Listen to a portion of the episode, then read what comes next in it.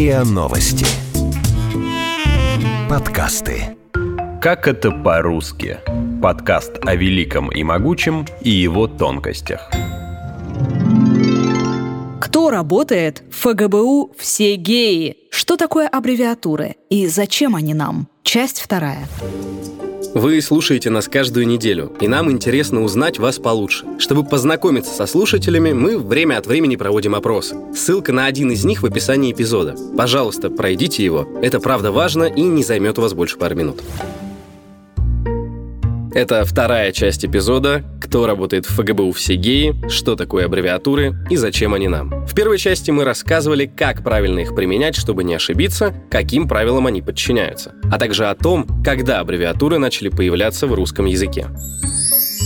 Аббревиация – одно из способов создания новых слов и обогащения языка. Это и произошло после революции. На советский период пришелся настоящий бум аббревиатур. Именно тогда появились ревкомы, колхозы, дензнаки, сберкассы, ЗАГСы и прочие ВЛКСМы. Были и очень удачные неологизмы. Например, фианит. Звучит как естественное название камня, а на самом деле это искусственный бриллиант, полученный специалистами ФИАНа – Физического института Академии наук. Встречались настоящие лингвистические технические монстры, такие как глав энергостроймеханизация или Вхутимас, высшие художественные технические мастерские. Что это за слово?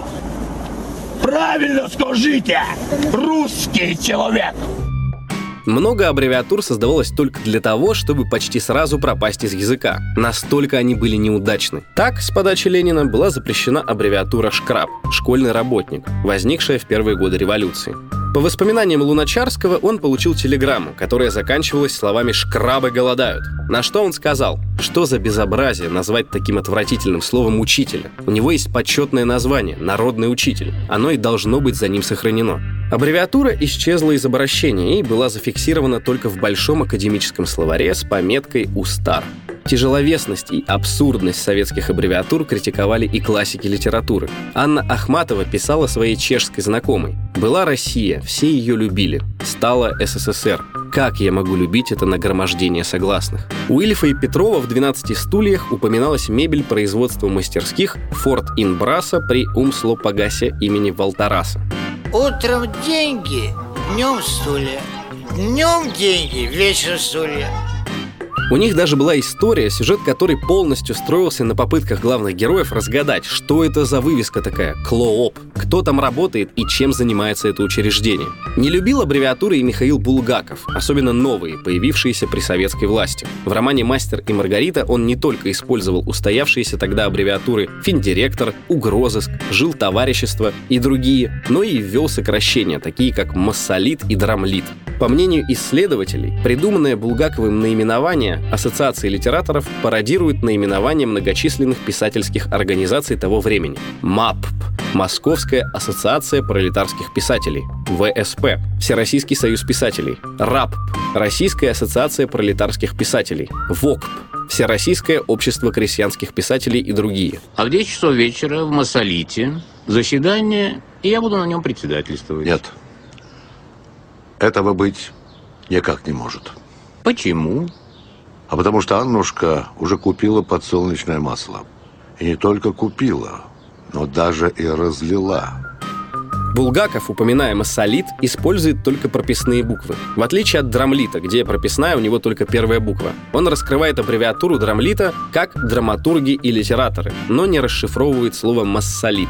В романе указано, что это сокращенное наименование одной из крупнейших московских литературных ассоциаций. Но автор нигде не привел полного наименования, что дает возможность исследователям романа вольно расшифровывать аббревиатуру. Обычно они отталкиваются от того, что речь идет о литературной ассоциации. Окончание «лит» должно иметь отношение либо к литературе, либо к литераторам. И появляются такие расшифровки массолита. Московская ассоциация литераторов, массовая социалистическая литература, мастера советской литературы. Некоторые видят пародию на советские аббревиатуры и в повести Михаила Булгакова «Собачье сердце». Абр, абр, Ой, это феноменально. абр, абр, абр, абр. Может быть, он есть хочет? абр, абр, Принесите, пожалуйста. абр. Оборвал, оборвал. Профессор, оборвал, на наших глазах происходит оборвал, чудо. Оборвал. А вы знаете, что такое оборвал, оборвал? Оборвал. Оборвал. Это Оборвал. Оборвал. Глафрыба. Оборвал. Коллега, Оборвал. только наоборот. Оборвал. Оборвалк – первое слово, которое сказал после своего оживления Шарик.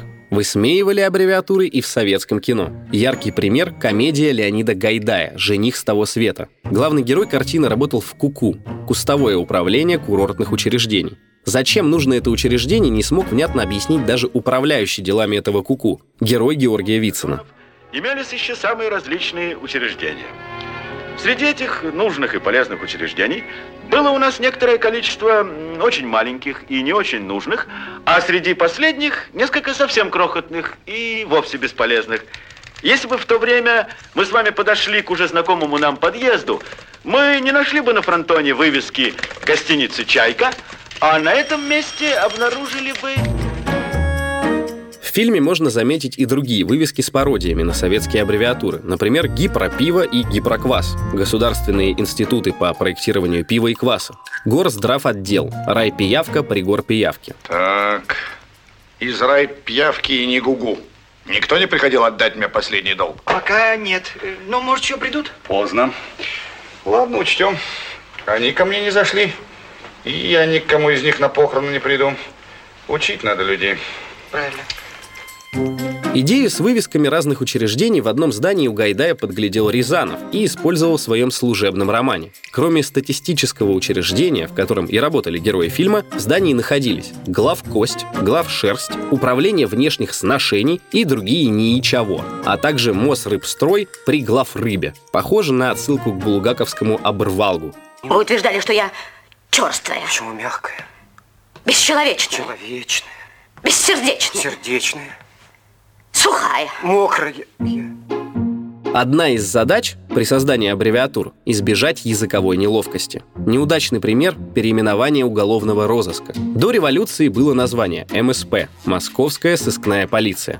Затем слово «полиция» убрали и получилось МУС – Московский уголовный сыск. Но в официальных бумагах эта аббревиатура упоминается редко. Чаще встречается МУСИР – Московский уголовный сыск и розыск. У НКВД же встречалось определение «мусар», то есть агент МУСа, или мусор – оперативный работник МУСа. Это, по одной из версий, и спровоцировало появление небрежного обращения. Отдельный вид искусства — это советские имена. Вы бы назвали своего ребенка Аванчел, авангард человечества, или Красарм, Красная армия, или Слачел, слава челюскинцам. А в Советском Союзе называли Имя Раднер, «Радуйся новой эре», носил один из главных актеров фильма «Джентльменов удачи» — Раднер Муратов. Орлен, армия Ленина. Академик РАН — Орлен Михайлович Ильин. Стален, от сокращения фамилий Сталин и Ленин. Художник-постановщик Волков Стален Никандрович. Велиор, от словосочетания Владимир Ильич Ленин и Октябрьская революция.